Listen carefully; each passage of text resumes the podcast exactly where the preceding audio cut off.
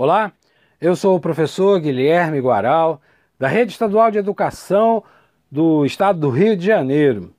Esse é o podcast de número 18 da disciplina História da primeira série do ensino médio no seu curso normal, no quarto bimestre. Essa política ela privilegiou é, essas lideranças oligárquicas ou dos fazendeiros, dos grandes fazendeiros, né, sobre os, a burguesia industrial, que ainda era muito pequena e fraca no Brasil no início da República. Esse controle gerou um grande pacto nacional, onde todas as elites regionais apoiavam o presidente da República e, por conseguinte, recebi um apoio do presidente da República para manter a hegemonia nas suas regiões. Né?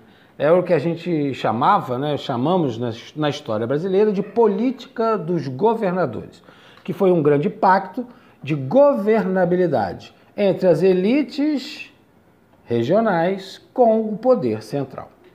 No Brasil, país do café, quem mandava eram os coronéis.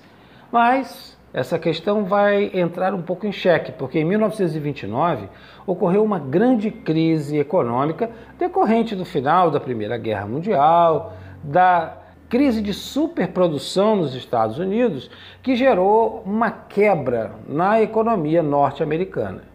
Como os Estados Unidos era um grande país economicamente falando, que emprestou dinheiro para vários países europeus se reestruturarem pós Segunda Guerra, é, Primeira Guerra Mundial, né? É, os Estados Unidos quebrando a sua economia, todos os demais países que estavam dependentes quebraram junto. O Brasil não foi diferente, porque vivíamos né, da produção e da exportação de café. Mais de 70% da pauta de exportações brasileiras era de café. E o nosso grande comprador eram os Estados Unidos crise econômica, as pessoas não iam beber café e cortaram a compra desse produto. O que acontece? O Brasil entra numa recessão, numa crise enorme. Com isso, abriu espaço para outros grupos reivindicarem o espaço do poder, sobretudo da, ligado à presidência da República, é, que estava ocupado pelos paulistas, pelos cafeicultores paulistas. A Revolução de 30 marca esse momento.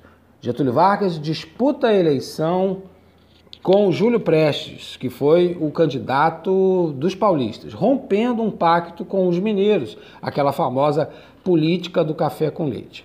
Na eleição de 30, realizada num domingo de carnaval, quem ganhou foi Júlio Prestes, o candidato da, do governo. Mas como é que Vargas é que vai chegar ao poder? Porque o vice candidato a vice-presidente na chapa de Getúlio Vargas, João Pessoa, era o presidente da província da Paraíba, né, o que é hoje o estado da Paraíba, e ele foi assassinado no Recife depois da eleição. Né? É, dois meses depois da eleição, ele foi assassinado. E esse crime, que foi um crime passional, virou um crime político que abriu a possibilidade para o grupo dos gaúchos, liderados por Getúlio Vargas, liderados por Eurico Gaspar Dutra, pelo general Góes Monteiro, pelo Oswaldo Aranha, todos articulando a partir do Rio Grande do Sul, conclamaram essa revolução.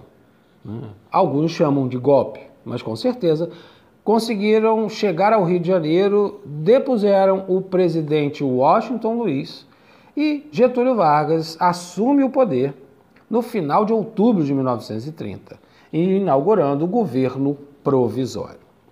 Bem, aqui terminamos esse podcast. Eu espero que você tenha gostado e se ficaram algumas dúvidas, eu recomendo você consultar o material escrito, rever as videoaulas e procurar a ajuda da sua professora ou do seu professor. Grande abraço e até o nosso próximo encontro. Valeu!